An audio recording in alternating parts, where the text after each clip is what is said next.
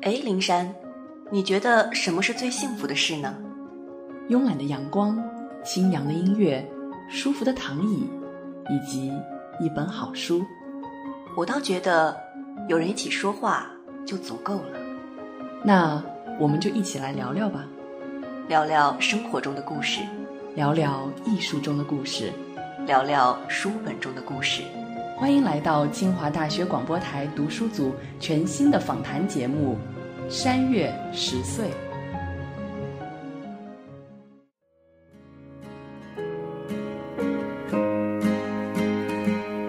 Quel est donc ce lien entre nous Cette chose indéfinissable 各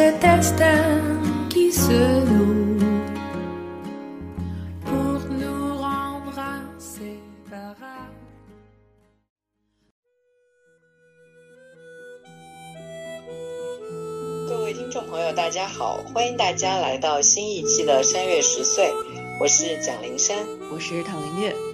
今天呢，就像我们之前在我去美国的那一期特别节目一样，我们呢要录一期关于唐马上要去法国的节目。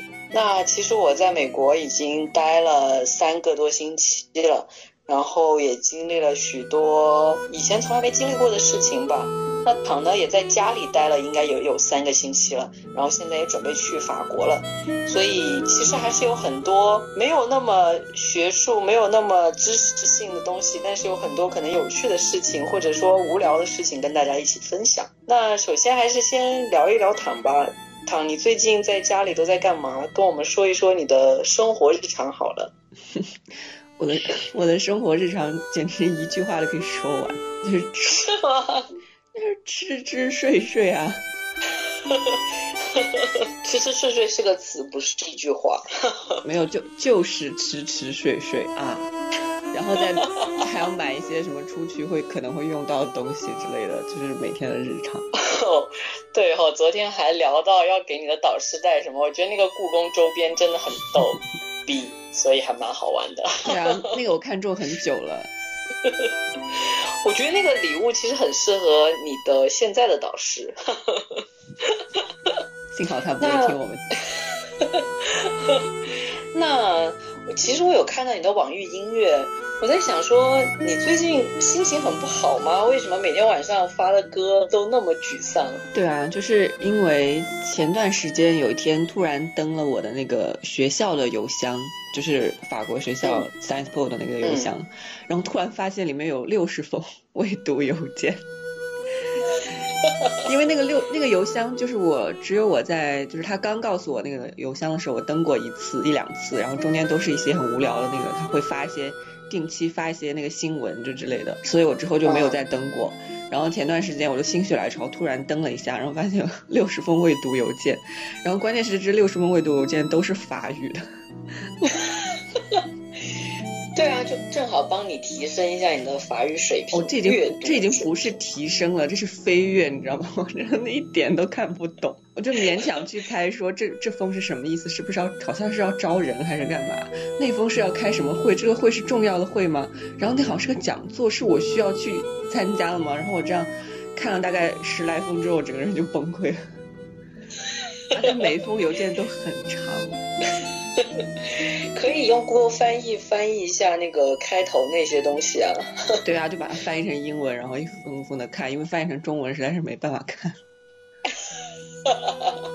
是啊，是确实是那个英法之间的区别还是比较小的。像我现在遇到很多比较文学的同学，我就觉得为什么欧洲那些大陆上面的国家是国家，我们是一整个国家里面有很多省，他们然后他们就可以做所谓的国别的比较，因为他们每一个法国是一个国家，德国是一个国家，意大利是一个国家，西班牙是个国家，明明你们语言都那么相似，凭什么你们就是语言，我们就是方言，真是弱爆了。没有到相似成那样吧？我觉得差别还是很大的。上次不是还跟你就是总给你念过，说法语中间有多少个将来时有多少个时态，然后过去有多少个时态啊？那也是啊，就是相对来说都是字母型的语言，我总觉得他们可能好学一点吧。但是对于我们中国人来说，就算已经掌握了英语，再去学法德，这些都其实还是非常困难的。尤其我觉得，敢于去学德语的人，真的是有着非常大的勇气。所以这个应该手动艾特一下大力吧。对啊，真的可以手动艾特他，希望他在学习德语的路上走得更好。嗯关键是我现在学法语之后，就是法语没有提升，然后英语还退步很明显。没有啦，你到了法国之后，我觉得法语会自然提升的吧？应该，都是这样想的，但其实我知道可能应该并不会。应该会啦，相信自己。你最近在家应该也有复习法语吧？复习啊，那还是比较基本的那些东西嘛，就是反复的炒剩饭。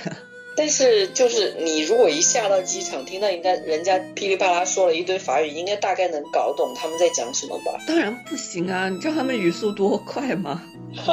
只能听懂关键词，就是猜测说结合情境猜测可能是要干嘛，但是再具体就不知道了。比如说我收到邮件也是，我知道这封邮件是跟我介绍这个课，就仅此而已啊。但是这个课具体有什么内容，要什么东西，有什么要求，或者我需要干嘛，我就是还是需要查各种查之后才明白啊。可是其实你授课还是用英语在授课吧？这也是我至今都没有搞懂的一点。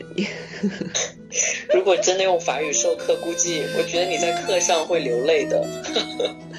我 不用在课上，我课上课下都会流泪。我流的泪就是当初选择来法国是脑子进的水。哇，这个梗好厉害哦！这么老的梗你还觉得厉害？但是对于我来说都很新鲜，因为我很少去接触这种梗啊。好啦，对啊，其实我很想问，就是除了帮你的导师准备各种小礼物之外，你这段时间就是要去法国之前，你还要准备一些什么呢？现在应该除了行李之外，还想准备一下去了之后要做的事情。就是我嗯，最近就发现去了之后可能要办非常多的事情，电话卡、银行卡，然后居留证啊什么的。法国人效率又很低下，所以就很多事情都需要及早的都准备好。然后，说起法国人效率低下，请允许我查一下，其实美国人效率也没有好到哪里去，简直太可怕了。我前几天买了一个 Surface Pro 四，然后呢，它是两天就到了，但是这个整个 Surface 就是个坏的，现在想换货，我今天早上打了一个小时的电话，跟他形容了无数遍，跟每一个人讲我的到底是怎么回事。我从来都没有开启过，然后我为了解释这个一遍又一遍的讲，然后就觉得美国人的办事效率真的也很低下，然后我现在无限怀念京东，你知道吗？唉，我我就觉得，虽然这是在广告嘛，我觉得京东真的很好，因为第二就是当天上午买，下午就可以到，然后今天买，明天就可以到，唉，太方便了。所以我觉得办事效率低真的是一样一样的。就对于西方的人来说，可能他们觉得服务这件事情是一件很很贵的事吧，所以做什么事都很难散。我也我也是真的是无语了，对于这个问题。我想到前天还看到一个视频，就是我最近就是有在看那种什么法语的新闻，然后之类的，然后中间有个新闻就是讲那个美国大选，然后中间有美国大选，中间有一个议员就抨击另外一个议员说他很懒散什么的，他说你以为你是法国人吗？一周只上三天班。然后那个法国新闻就觉得，哦，怎么可以这么说我们法国人？然后就还在街上街上去采访，说问大家一周都上几天班这样。然后呢，实际上一天到底上几天班？实际上还是非常规矩的，他就是先嗯为法国证明了这一点，证明这一点之后说，那我们组织法国人向美国那边抗议。它是一个那种不是不是严肃的新闻，然后说我们去向哦美国人抗议，然后就随机采访说，请问你要对这些美国人说什么？就要求他们说英语，然后你知道法国人英语有多烂，然后 所以他就是证明了法国人虽然一天上很多班，但是法国人英语太烂了，最后他说算了，我们还是放弃这件事。哦，原来是有点类似于那种娱乐性的新闻的感觉。对，哦，其实你还是有在为这个努力嘛，你还听新闻呢。像我也每天早上会听新闻，但是我就是纯粹因为这是好笑的 所以才听的。哦，也挺好的啊。法国还是有很多好看的电影、电视跟可能你说的这种新闻，我觉得这些都还是很好的语言学习材料啊。对，但是如果就是因为直接被放在一个非常全面高压，所有人都默认为你法语很好的情况下面，就是感觉非常的崩溃。哦，那也那也是，所以你为了去法国，要想到可能之后要办很多手续，其他的呢，住房啊，然后学校那边都安排的怎么样了？学校那边暂时其实没有什么要安排的了，但是我就是因为收到那堆邮件，然后就发现我可能到法国第二天就要开始参加各种乱七八糟的什么见面会啊，学校那种，还有一些。就是讨论课啊之类的，就立刻就要开始了，完全没有任何铺垫的那种时间，所以整个人其实是很非常紧张的。哦，你们是哪一天开学来着？他没有严格的开学时间，但是他因为他是那种很奇怪的课程制。嗯，这也是很崩溃的一点，我到现在还没有搞懂他那个课程到底是怎么怎么回事。不过这些事情你到那边自然就会懂了，或者是你可以先试着问一问你的师兄师姐们。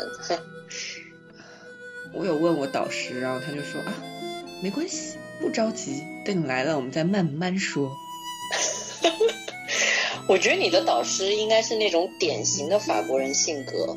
我也觉得是，觉得去了之后肯定是要慢慢适应这种节奏，因为我性子本来也不算很急了，但是和法国人比起来，我简直就是 急到不行。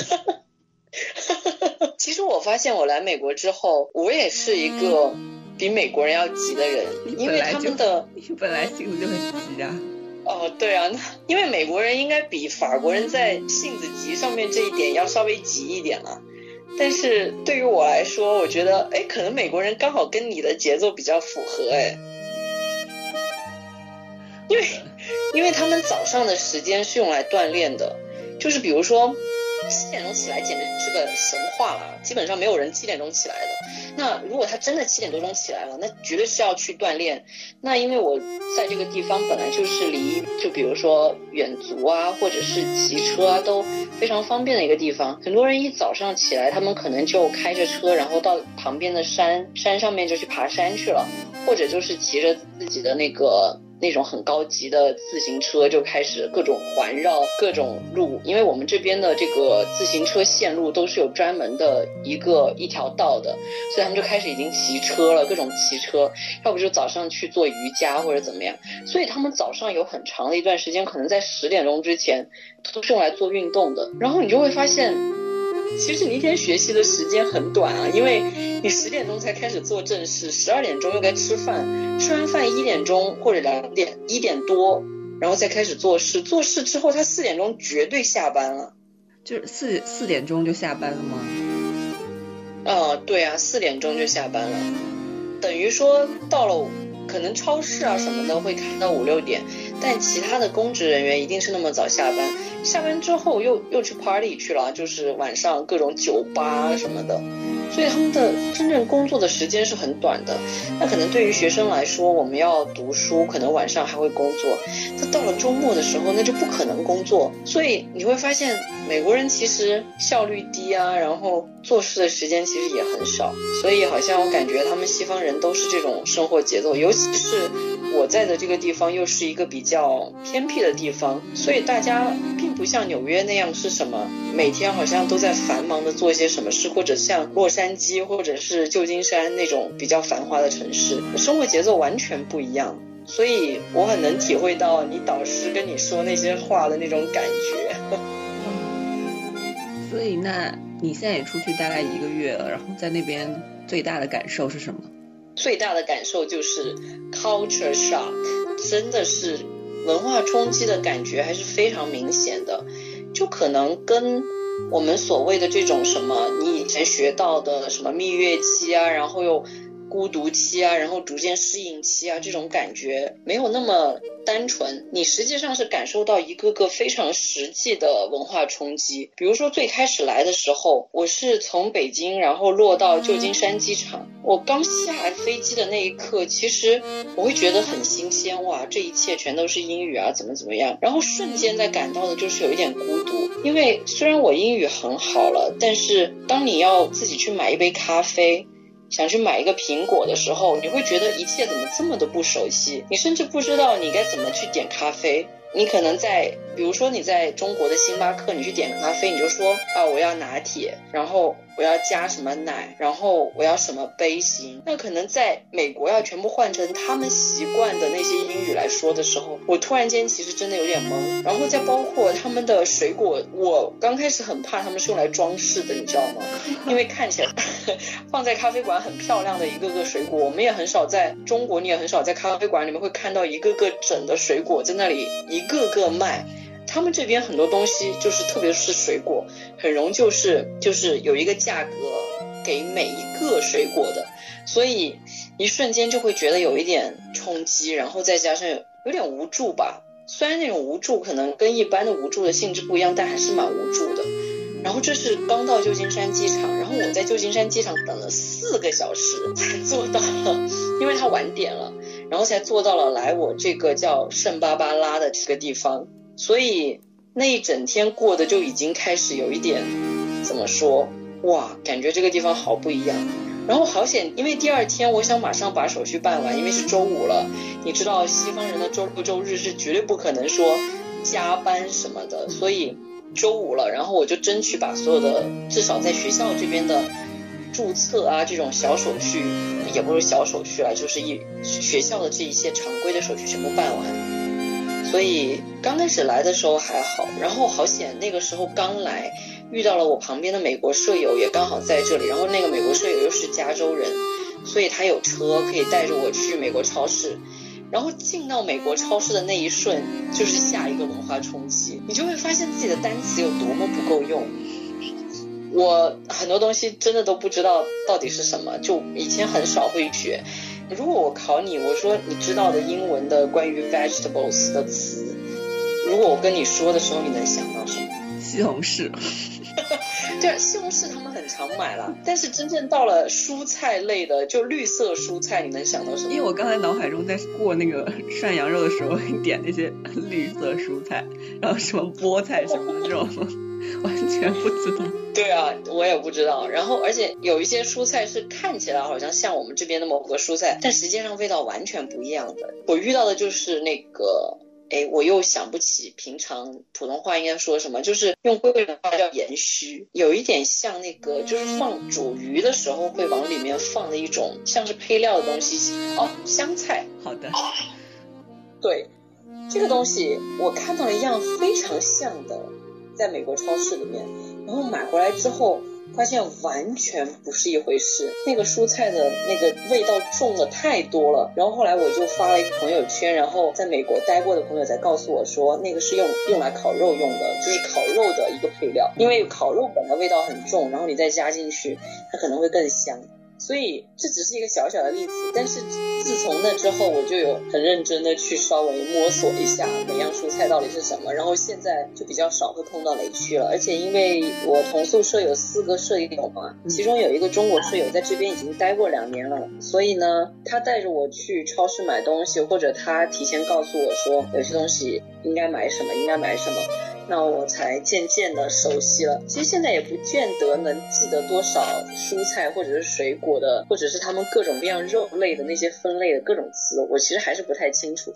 但是还是比原来好一点。再举个小例子好了，比如刚开始我想买洗衣液，我完全不知道那个词怎么说。然后我刚开始去买的时候，我又形容不出来。后面想一下，我说应该是 something to wash the clothes。然后啊，然后他才说。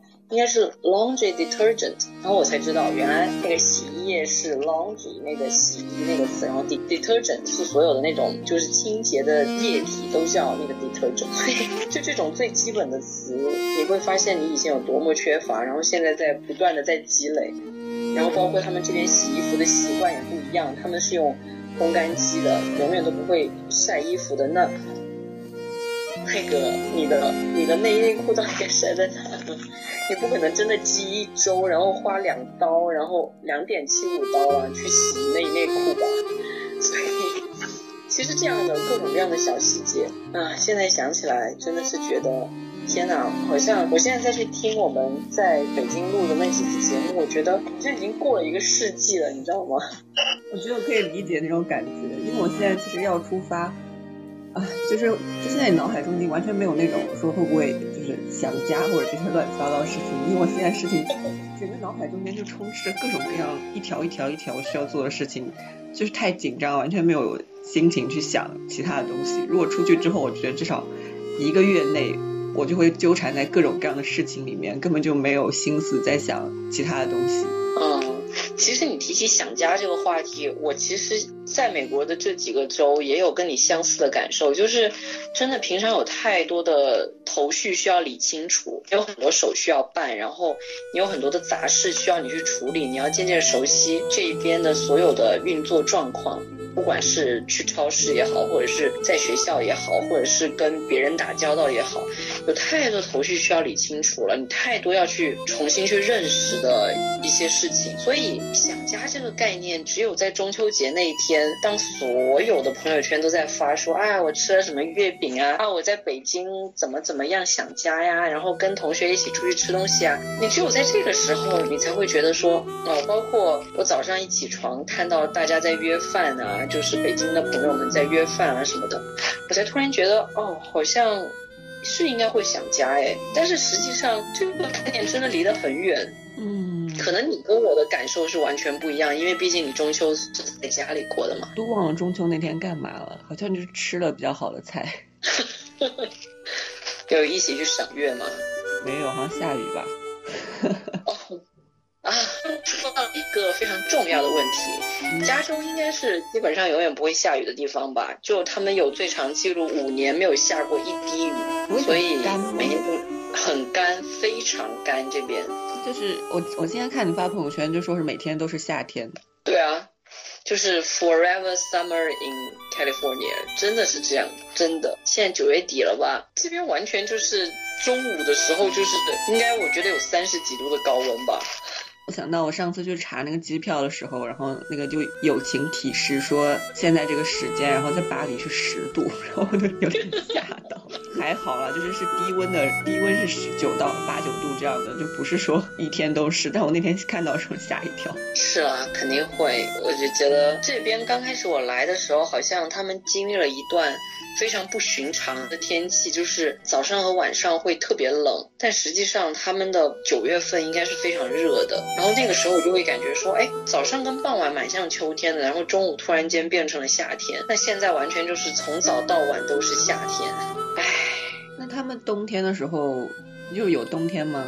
温度会到什么？基本上最低好像他们也就到九十度的样子吧。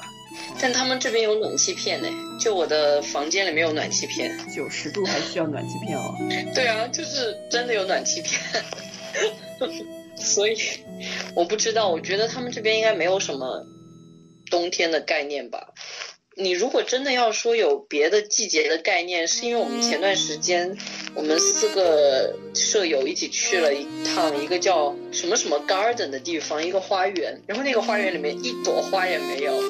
然后我们就问那边的人怎么一朵花都没有，他说啊，要到春天才开，三四五月份吧。我听他讲那句话的时候，我才突然间觉得，哦，其实加州还是有春天的，因为会开花呀。因为现在整个加州你看上去就好像来到了那种中东部的非洲一样，就是。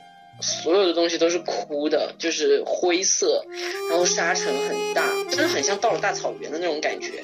然后树又都是热带的树，就是那种像椰子树的那个，呃，棕榈树，对，就整个就是热带感很强烈。但听你的描述，感觉还是挺浪漫的，毕竟它是用 开花来作为 季节的划分的。你这个解释倒是让我突然觉得，哦，好像是哦，但是我我不觉得加州人民很浪漫，跟巴黎相比，我觉得应该会弱爆了。就是今天还跟同学讨论说，这个地方不是圣巴巴拉的市区，而是旁边的另外一个市叫 Golita。这个地方真的很乡村，就是他们起房都是功能性的住房，你很少看到很有美感的房子。除了我们学校的校园之外，其他地方都真的很丑。但是我们的那个 downtown 就是市区，圣巴巴拉的市区还蛮漂亮的，都是西班牙的建筑风格。或者说墨西哥的建筑风格吧，反正都是西班牙语地区。然后你会觉得还蛮有美感的，就是那种那种瓷砖啊画的那些花纹都还蛮漂亮的。但是相比我当年去英国的时候，在爱丁堡那种感觉啊，这里真是弱爆了。不同地区风格不一样啊。是啊，但是真的美国相比英国来说，还是缺乏那种细节跟礼仪。我还遇到一个德国的小伙子，他一直在跟我抱怨，他觉得这个地方有多么的不好，然后他就想说啊，美国人又没有礼貌，然后自己的生活又没有又没有美感，他们到底生活是用来干嘛的？好严格，竟然在因为这种事情讨论生活的意义。哎，你要不要讲一下你见白先勇的事？哦，对，其实。就是我其实之前一直对于我最后就是来到了这个 UCSB 这个学校，其实有一点点觉得遗憾，因为我自己原来的导师已经去 UCLA 了。后来就是在九月的中旬的时候，因为那个做台湾研究的那个老师的一个邀请吧，因为他跟白先勇是校友，然后。在台大的时候，大概比他小两级这样，所以他们两个非常熟。然后刚好呢，白先勇从应该是从台湾回来了吧，或者从大陆回来，我也不太清楚。然后回到他在圣巴巴拉的 Hidden Valley 叫银谷的那个家里面，所以呢，这个老师就做东邀请了一批白先勇在圣巴巴拉的朋友一起吃饭。那我原来应该有提到过吧，就是。白先勇在 UCSB 这个学校当过二十九年的老师，所以他在这里有自己的房子，这里可能才是他的一个住家吧，算是。那我们就一起吃饭，然后其实刚开始听到那个消息的时候，收到我那个老师的邮件，他说啊，周五一起跟白先勇吃一餐饭。我当时看到邮件的时候，真的要从椅子上跳起来了，因为天哪！就是觉得无法相信，我是不是在做梦那种感觉？迷妹要见偶像的那种。对啊，对啊，然后就觉得我我那五天我都觉得在做梦，因为那个邮件是周一的时候发的，然后一直到周五，我就觉得天哪，我是不是要准备很多？然后最后发现根本准备的再多也没用，因为我最后准备的就是我的论文，我把我自己写的硕士论文重新看了一遍。然后有用上吗？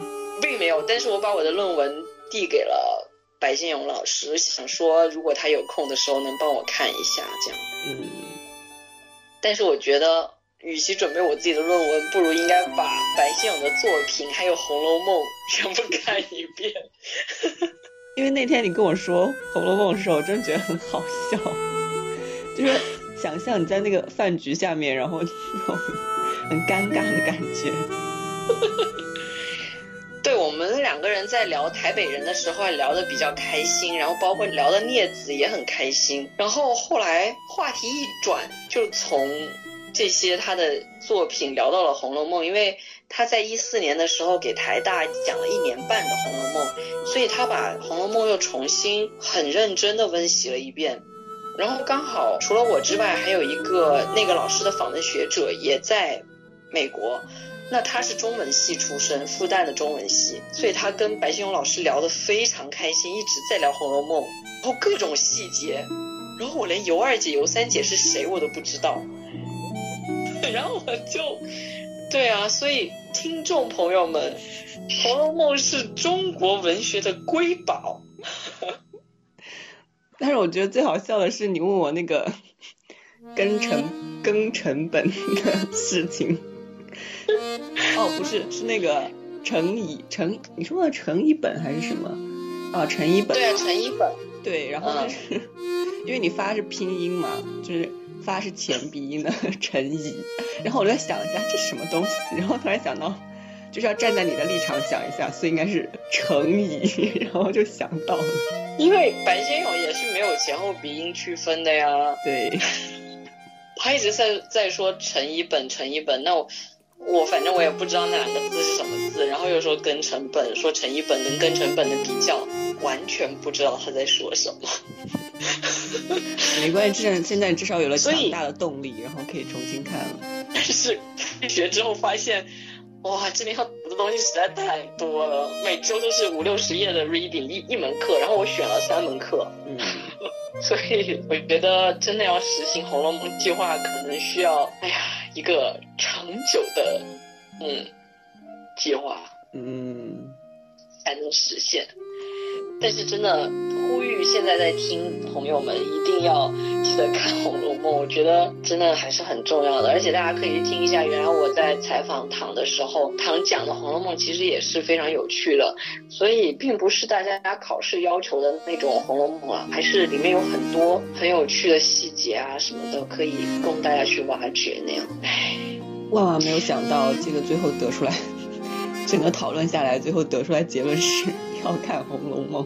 这真的是我当时最强烈的一个感受，就是其实还有很多别的感受了，因为跟白先勇在一起的时候，真正在一起之后，那种感觉很奇怪，就是觉得一方面觉得自己没有准备好，另一方面觉得啊怎么回事，就是另一方面会觉得在质疑自己。怎么回事？明明见到了那种这么有名的人，你在中国要见到一个这么有名的人是几乎不可能的。然后现在终于见到了，还跟他坐在一起聊了三个多小时，甚至四个小时的天。他就坐在你旁边在吃饭，然后你也在他旁边吃饭，然后就会觉得说，一方面这真的是真的吗？然后这到底是怎么回事？你就会觉得很不真实，然后反而会觉得说，我到底要干嘛？就会有点不知所措，就是我当时的那种，那才是可能最明显的一种感受。但是当然，白先勇是一个非常平易近人的人，所以跟他聊天的时候，当我的老师介绍说我是桂林人，然后他就他就开始跟我聊桂林话，然后我们也还谈到桂林的这个以前是文化名城，然后现在嗯文化这一块在整个桂林的发展当中几乎就很弱了。很多别的话题吧，就是聊了非常散乱的一些话题，包括中国的历史啊，然后现在的发展啊这些，其实聊了很多零零碎碎的东西。因为三个多小时嘛，就真的各种聊。然后你会发现，白先勇真的是一个非常真性情的人，就是他笑的时候就是大笑，然后有趣的事情就是就是真的很有趣，他笑的会前仰后翻的。然后他喜欢吃什么，他会讲；他不喜欢吃什么，他会讲。他其实胃口很好，因为那天晚上确实菜也很好吃，应该是我来美国这么多天之内吃的最好吃的一餐中国饭了。因为啊，不管是我其中有一段时间去了趟旧金山，还是在圣巴巴拉这边吃到所有中国餐馆都没有这家好吃，所以就是感受是非常杂成的。唉，还是很羡慕的，就是不知道出去之后会有什么样的经历，会遇见什么样的事情，遇见什么样的人。就是是啊，我觉得你还是可以期待，就是在法国会有怎么样的奇遇。因为对于我来说，大家可能刚刚听到我说的都好像是特别嗨的事情，然后有各种各样或者很窘迫，但是回想起来又觉得蛮好笑的经历。但实际上还是会有很多现实的考量，也听到很多关于找工作呀，然后关于拿博士学位啊这方面非常惨的事情。在我们的 orientation 上面，你知道有大段的时间都花在讲如何处理心理问题的事情上面，就是他无时无刻在告诉你说，当你遇到什么事情的时候，不要想到太极端的事，一定要来找我。甚至说，在旧金山的时候，我在地铁站上面看到有一一个广告，就是如果你决定要跳下去之前，请你再想一想，或者拨打我们的什么什么电话，会有人来帮助你，就会有这样的警示。所以，好像你会感觉说，在这边你可能真的会遇到很多不可预测的事情，然后心情上可能会有很多波动。其实我这三个星期也经历了很多心情上的波动，所以我觉得可能你去法国之后，就算事情再多，也记得就是当你觉得心情不好的时候，你可以跟我聊，或者跟家人聊，就是可能不要太过于把那些压力呀、或者困难啊都压在自己身上，可能会好一点吧。就是我觉得我有一这么一个忠告给你。好的，我会在跳下去之前 想一想的，然后跟你联系一下。法国的巴黎的地铁真的可以坐吗？我不知道，我应该我觉得不敢坐，至少目前是这样。对呀、对呀、还是安全第一啦。但是朝鲜，这个因为是个小城市嘛，所以安全还不错，没有特别夸张。就是感觉除了每天经常会收到各种警报之外，就是说，哎呀，哪个地方又发生了性骚扰啊，哪个地方又发生了抢劫啊。但实际上自己感觉这个地方还是比较宁静的。嗯，我们下一期节目的话，应该就是我那个时候我应该就已经在法国。哎，不对，那个时候可能东东也在英国了。我们真的要跨四个地方，然后录音了，感觉还是挺神奇的。我觉得，天哪，这个确实是非常神奇，真的可以写成属于山月十岁的传奇。可以啊，就以后写书，等我们有名了、红了之后，然后写回忆录。对啊，今天你知道，我觉得我们这个红真的很难，因为前前几天把那个你医生的故事那一期传上去之后，好几个读者留言说啊，你们就这样结束了啊？你们真的要结束了吗？不要，我们哪里说我们结束了？我们什么时候那是期因为东东的那个。那期里面有说我们要结束了吗？没有吧？对啊我觉得可能是东东的那个导读有误导，就是说这是我们坐在一起最后录一次节目，啊他可能有些人可能会理解为就是坐在一起不一定是，呃，就可能说是一个那种比喻性的，就是啊我们这是最后一次在一起了那种感觉。对，那个不是所以理性的，很多人是客观的，就是我们还是会通过这种奇怪的方式，比如说今天录音之前，其实调试了非常非常久，然后现在效果其实也不知道怎么样，以后可能还会尝试更多新的我们没有尝试过的方式，然后再试一试。如果跨了不同的国家的话，又会不知道到底有什么会有什么区别了，但是呢，还是会继续努力的。我是觉得我们会加油录这个节目，然后我也会督促东超超，甚至包括大力跟玉春啊，都尽量加进来录我们的节目。这样，虽然他们两个可能会有更多自己的事情要忙，但是尽量吧，就是还是希望大家凑在一起分享一下各自的经历。我觉得相识相知，然后真的能相伴一生，那是最好了。我我妈昨天昨天我们不是录音了吗？然后我妈还说，她说你们要是能一直录到六十岁就好了。然后我说，六十岁的时候不知道还有没有人在听广播哎，那时候应该科技很发达之类的，不知道会变成什么样子。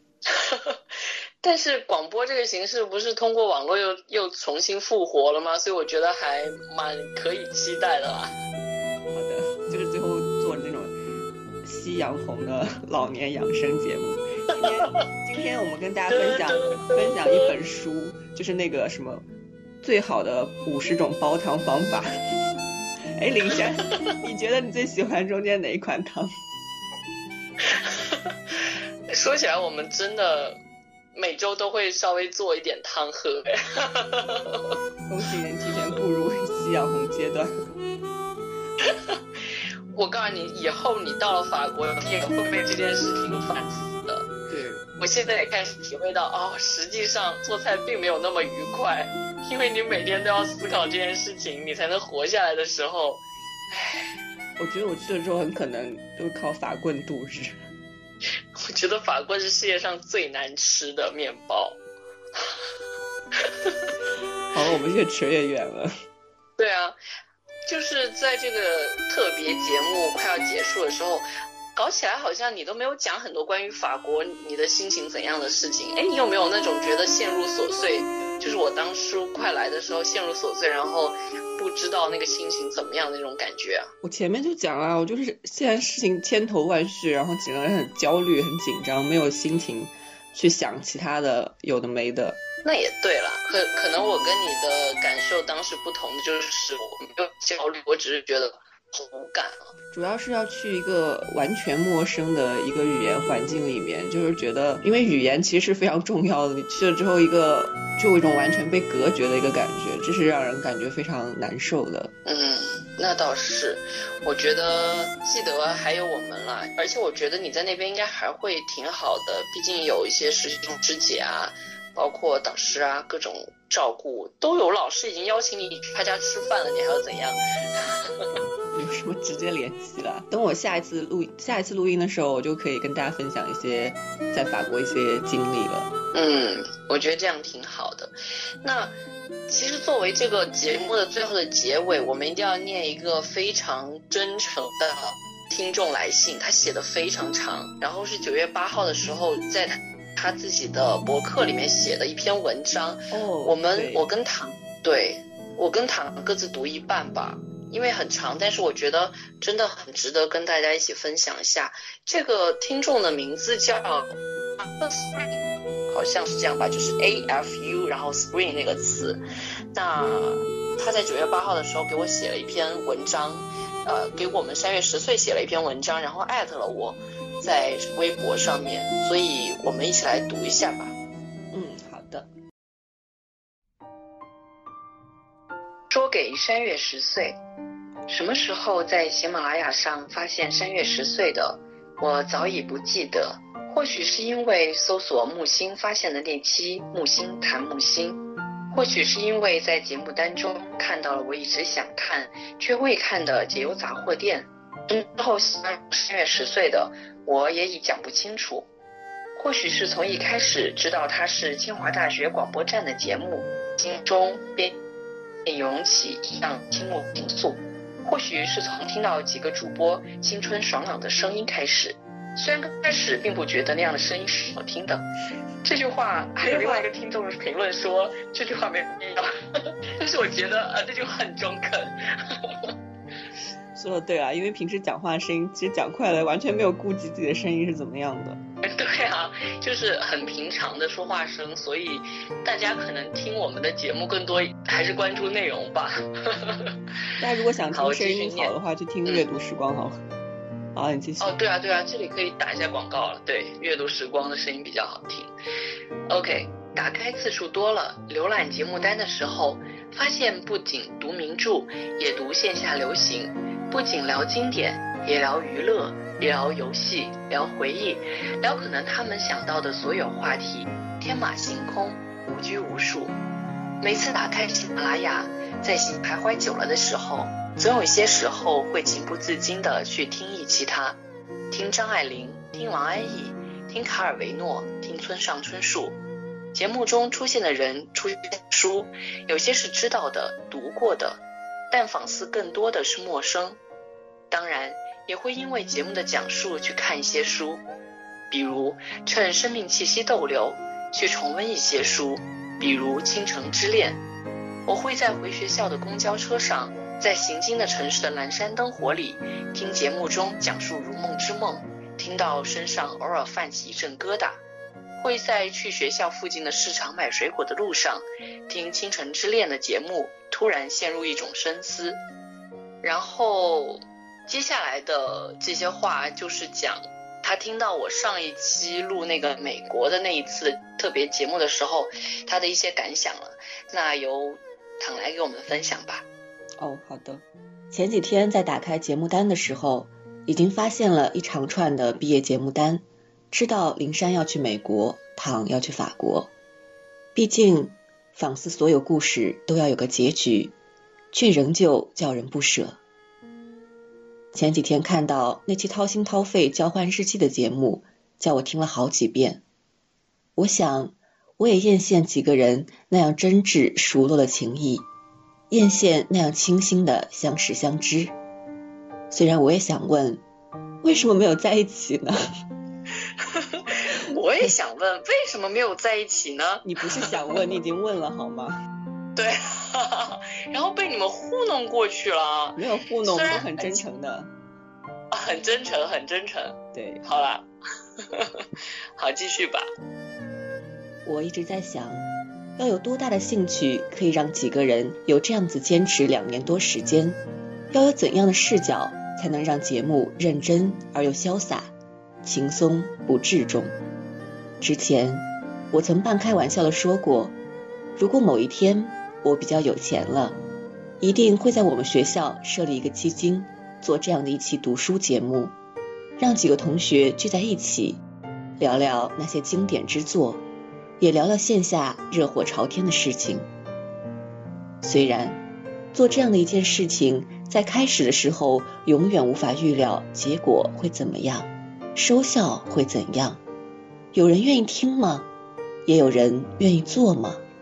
有人愿意坚持吗？然而我又觉得，哪怕只有十分之一、百分之一，或者甚至千分之一、万分之一的人听到并喜欢上它，我也觉得欣慰的。我想。其实我一直倾向于去构建一种十分理想唯美的人文主义氛围，这可能是文科生的通病。我想灵山和唐应该有些理解。而其实，我想对你们说的话是：你们的坚持与我的心里有一种撼动的力量，这种力量必定也感染了除我之外更多的人。我想，你们后面的生活一定是会更精彩的。加油！后面还有一段那个，就是讲自己写这篇文章时候的感觉了。他说，嗯，很久不写字，然后觉得思路不清，文思混乱，词不达意啦。然后希望说在以后时间里面会陆陆续续听完所有的节目，去看我们就是讲过他没有看过的书，然后也去复习那些可能已经看过的。然后他现在好像已经工作了，工作之后呢，就可能没有以前读书那么精神集中，需要需要克服。他说这些写给我们的话，就是之前心中一直想到的断断续续的话合集，然后写下来，然后做个念想，希望以后可以写一篇更顺畅的文字来给我们。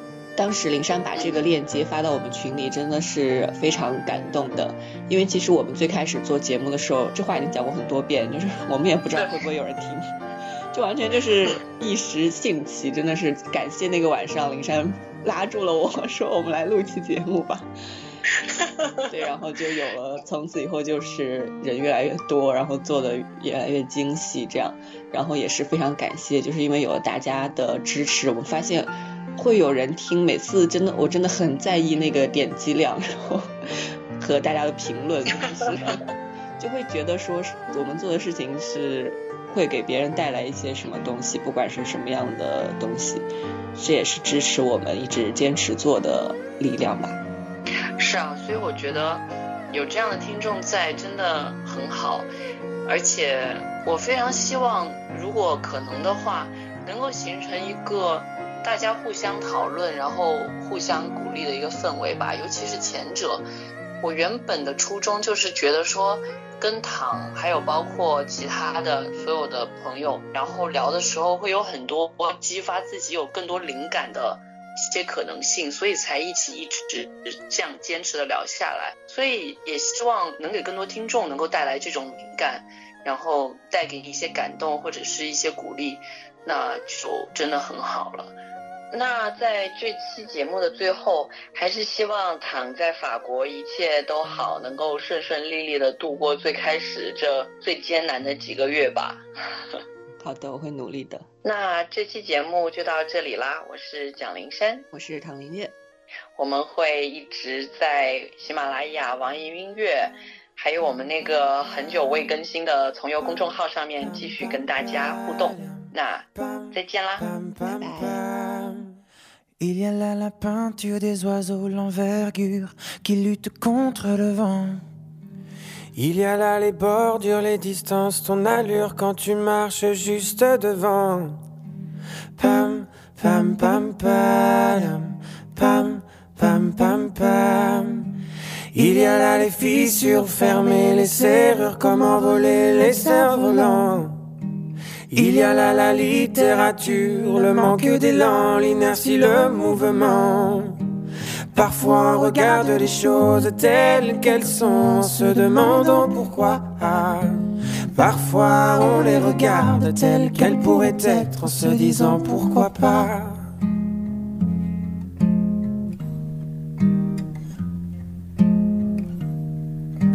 Il y a là les mystères, les silences sous la mer qui luttent contre le temps. Il y a là les bordures, les distances, ton allure quand tu marches juste devant. Il y a là les murmures, un soupir, l'aventure, comment mêler les cerfs-volants. Il y a là la littérature, le manque d'élan, l'inertie, le mouvement. Parfois on regarde les choses telles qu'elles sont, se demandant pourquoi. Parfois on les regarde telles qu'elles pourraient être, en se disant pourquoi pas. Parfois on regarde les choses telles qu'elles sont, en se demandant pourquoi. Parfois on les regarde telles qu'elles pourraient être, en se disant pourquoi pas. Il y a la la la, si l'on prenait le temps, si l'on prenait le temps. Si l'on prenait le temps, si l'on prenait le temps. Si l'on prenait le temps, si l'on prenait le temps.